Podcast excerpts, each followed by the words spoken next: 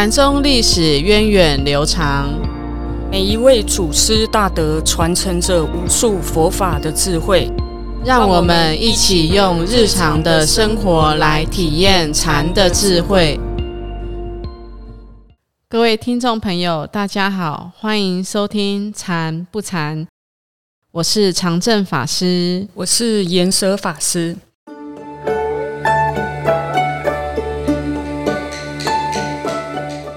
法师，我们今天要讲的是哪一位祖师的故事呢？五祖弘忍禅师。哦，五祖弘忍禅师，他的在禅宗的发展上，其实他是一个很重要的角色，因为他和四祖的道信的道场承袭下来，然后几乎是奠定了后来禅宗整个发展的一个生活的状态，还有禅宗的一个生活方式。好，那我们就先来了解一下弘忍禅师他的生平故事。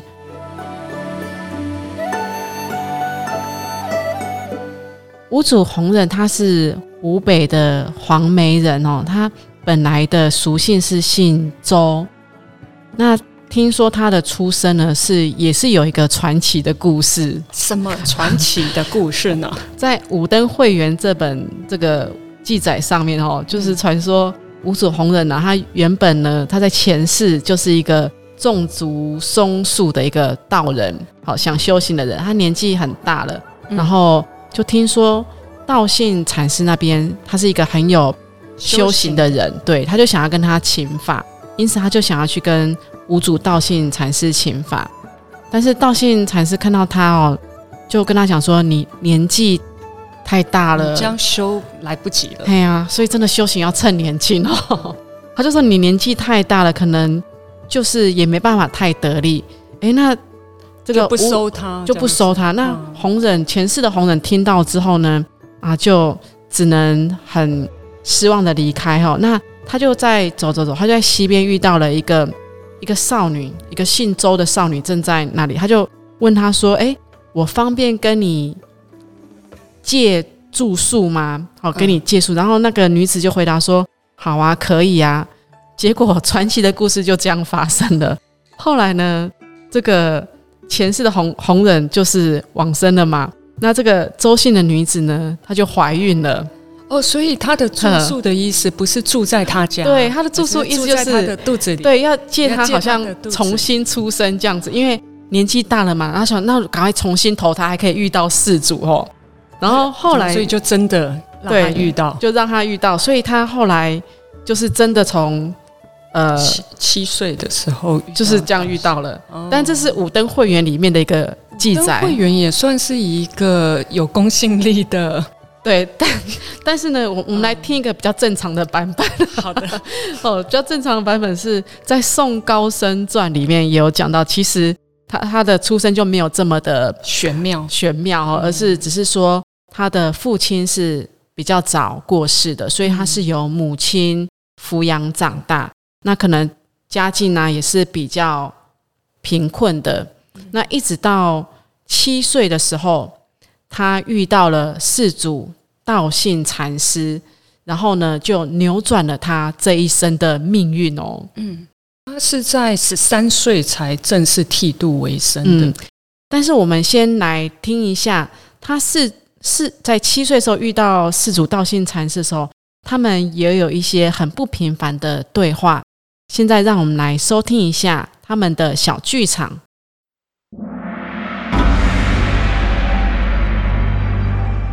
禅宗故事。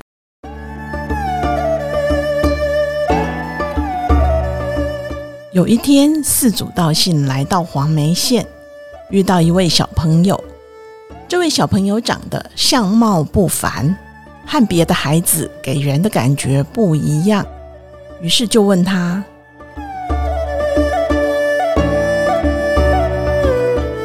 小朋友，你姓什么啊？”“我是有姓，但不是平常的姓。”“那是什么姓呢？”“是佛姓。”“嗯，你没有姓吗？”因为我姓空啊！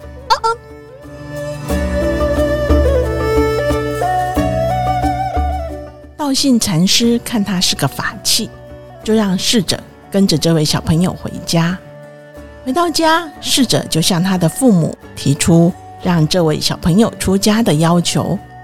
父母也认为这是累世的夙缘，就答应让他随着道信禅师出家。就这样，这位有姓但不是平常姓的小朋友就有了法名，叫做红忍。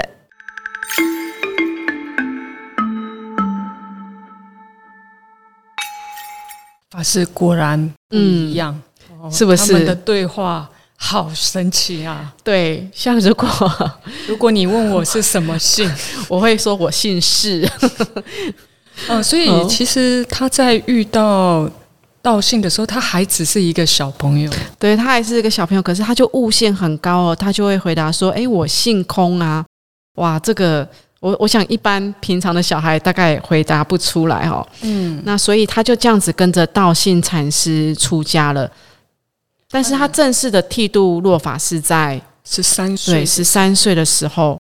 那可能从小出家，所以他的个性是非常非常的内向，内向、嗯，单纯，嗯不不常讲话，就是少言寡语。嗯，然后哦又很又很勤劳，像白天呢、就是跟着出坡，跟着劳作；到了晚上呢，他也能够把心静下来，然后练习打坐的方法，去练习这些师傅要他做的这些功课哦。所以他是一个非常呃脚踏实地在练习的人，嗯他在世主的门下呢，其实有时候他也会被欺负，哦。呃，师兄弟会欺负他，可有可能就是在出坡的时候，他要多做一点，嗯或者是等等的，但他都主动的把这些事情承担下来，而且他是很愿意为大众奉献的。嗯，那嗯就像法师刚才说的，他白白天就在大众中一起出坡，嗯嗯然后承担各种的杂物，然后晚上他就自己通宵达旦的打坐。嗯所以他并不会在意别人的轻视或者是劳务的比别人繁重。我我觉得可能就是因为这样子一个历练哦，让他的个性是越来越稳重的、沉稳的，嗯，非常踏实、踏实的一个修行人哦。也因为这样，嗯其实道信禅师才会把法托付给他。其实道信的弟子也蛮多的，嗯，就觉得他就是看他默默的在付出、在奉献，然后修行。是一个值得托付的弟子。对所以有一天因缘成熟了，道信就把他的法衣传给了弘忍，所以他就变成第五祖。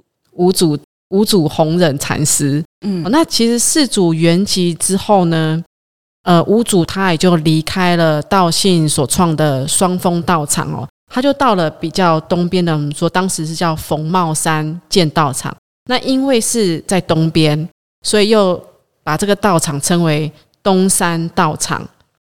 那他也是开创出他所用的法门，就是后来很有名的东山法门。嗯嗯嗯，所以所以其实从四祖和五祖他们的这个弘法的方式就很不一样。我们看到前面从初祖到三祖啊，他们都是比较独立的，他没有一个共修的一个团体。可是到四祖建立这个双峰道场的时候，听说当时的常住的这些常住众呢，就有达到将近五百人左右哦。像我们法鼓山的人数才到四百，他有有点稀少，对，嗯就是他就是从就是从五祖开始啊，嗯从生三祖生忏的头陀行，他们并是没有一个固定的居嗯所，哼一直到道信弘忍禅风才一时改变，然后建立了中国第一所禅修中心。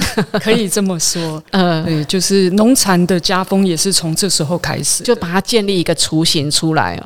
而且四祖和五祖他们都有个共同的特色，就是他们并不会去亲近所谓的贵族帝王哦，不会亲近这些王侯，而且这个道风就是农禅并重的。像这样农禅并重的这样子禅宗的道风，一直其实是有延续到现在，只是那个样貌又不太一样哦。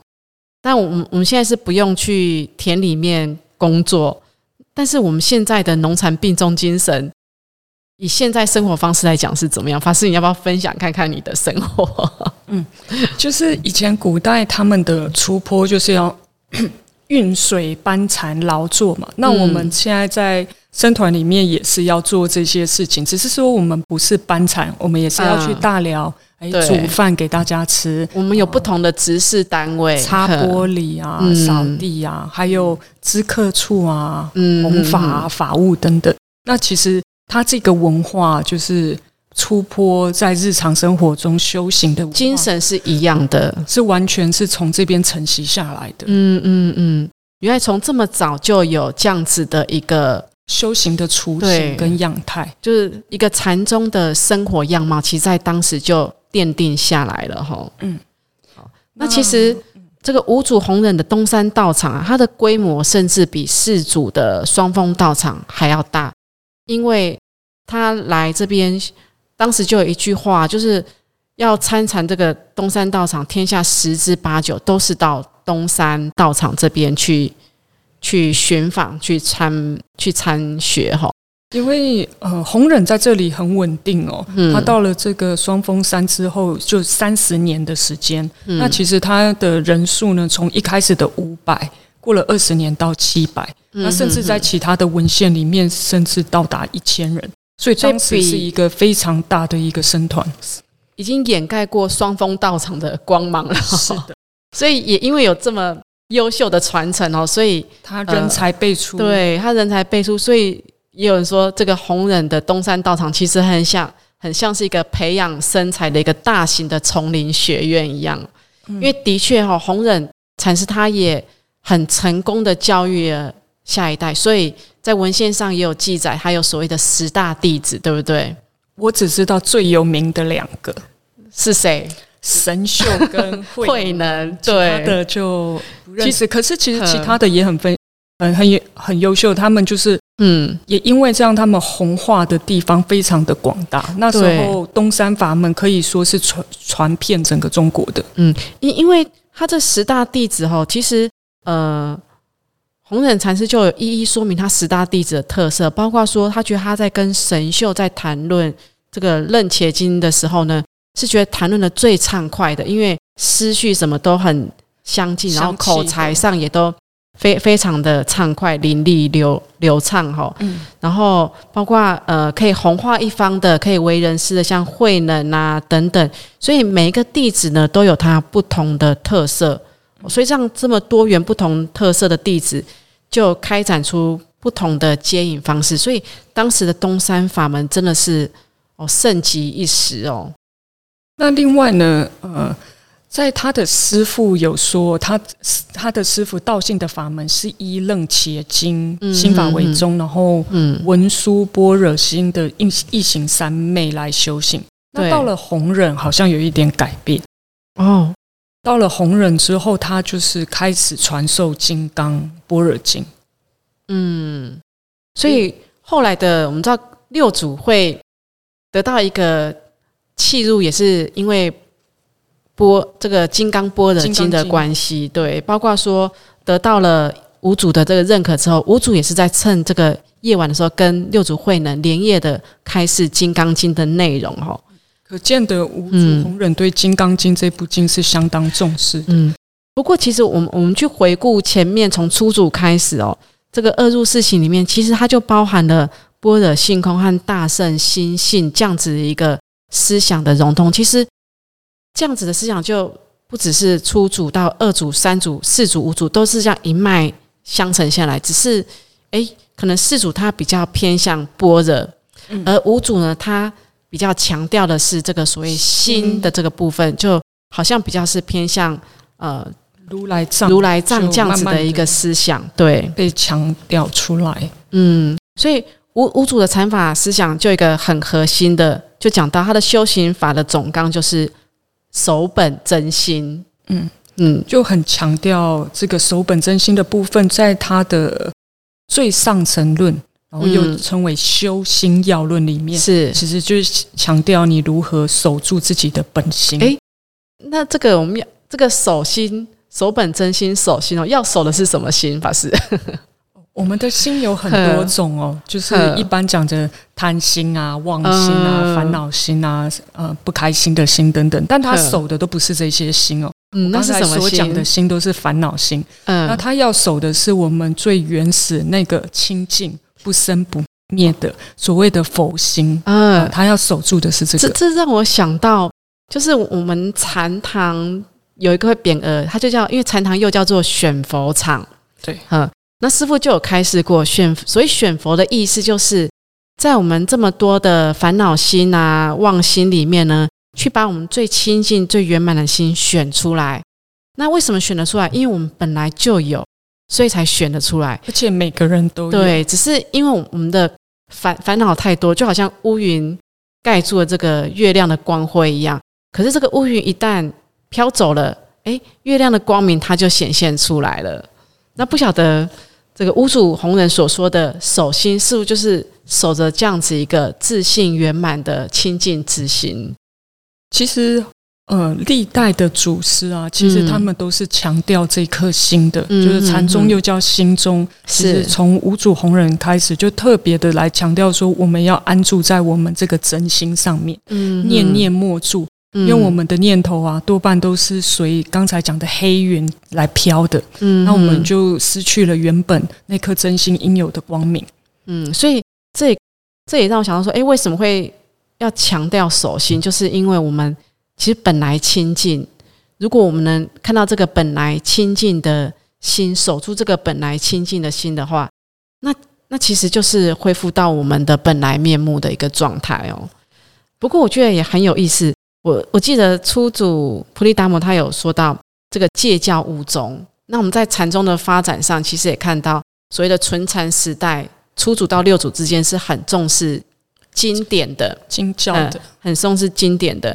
那可是慢慢到下一个，好像呃禅机时代又有点微微的不一样。但是其实从五祖这个地方就可以看出开始转变的一个状况，就是从原本的戒教务中，但是在五祖的修心要论里面就讲到心为十二部经之中。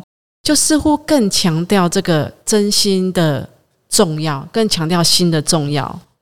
我们多半的人呢，在看了经教之后，我们就会被这个文字所转。是，那五主他就是强调，其实答案还有你所要的一切，都在你那颗心，就在你的心上。只要你回过头来守住它的话，嗯其实你就不需要向外去圆这些文字像啊、语言啊，然后讲了很多的佛法要义，可是其实嗯并不弃心哦，嗯自己跟这些经经教的内容是有一段的差距的。那我们怎么来守心呢？弘忍大师有没有教我们守心的方法？守心的方法，他有提到哦，嗯。他就说，如果有刚要初心学做禅者，嗯。要衣冠无量寿经，端坐正念，是。闭目合口，就是嗯。眼睛闭起来，嘴巴轻轻的闭上，心前平视，随意静远，嗯。坐一日想，守真心，念念莫住。啊，这个其实跟我们禅现在教的方法有点一样，双脚结跏趺坐。就好像那个初级禅训班教我们的呃七支做法，对，呃是其实是一模一样。但是又很特别，因为它有特别引这个《无量寿经》啊、呃、里面的日观的方法，对啊做一日想，对，所以这个做一日想是，我以为是一天，要做一，天是不是？所以这个一日它应该不是是一个这个意思。它是一个观法，从观无量寿经里面，它就是观想太太阳日是太阳哦，嗯原来是这样子。它它有一个日观的方法，所以是一个一个很具体的所缘境的一个方法。嗯嗯，那在然后用这个日观的方法，另外还有就是守心的第二个方法哦，就有提到坐禅观心。坐禅观，对，所以因为他很强调这颗心嘛，所以借着坐禅去关照我们这颗心，所以有所谓的看心观心。那包括到呃他的另外一个弟子，像神秀禅师啊，他也是强调看心观心这个部分，其实都是有一脉相传的哦。其实还蛮有意思的。那嗯，这个量寿啊，其实它就是光明嘛，就是对光无量，因为佛阿弥陀佛就是无量光、无量寿。那我们其实它这个无量光，它本身就是心性它本来的功能。所以当你你做呃光冥想或者是日观的时候，嗯。其实并不是要你观外面的太阳，是。是其实就是观我们心地光明，嗯嗯。这个，就是直接关心的一个功德相，就有这种光明的功德相。对。嗯，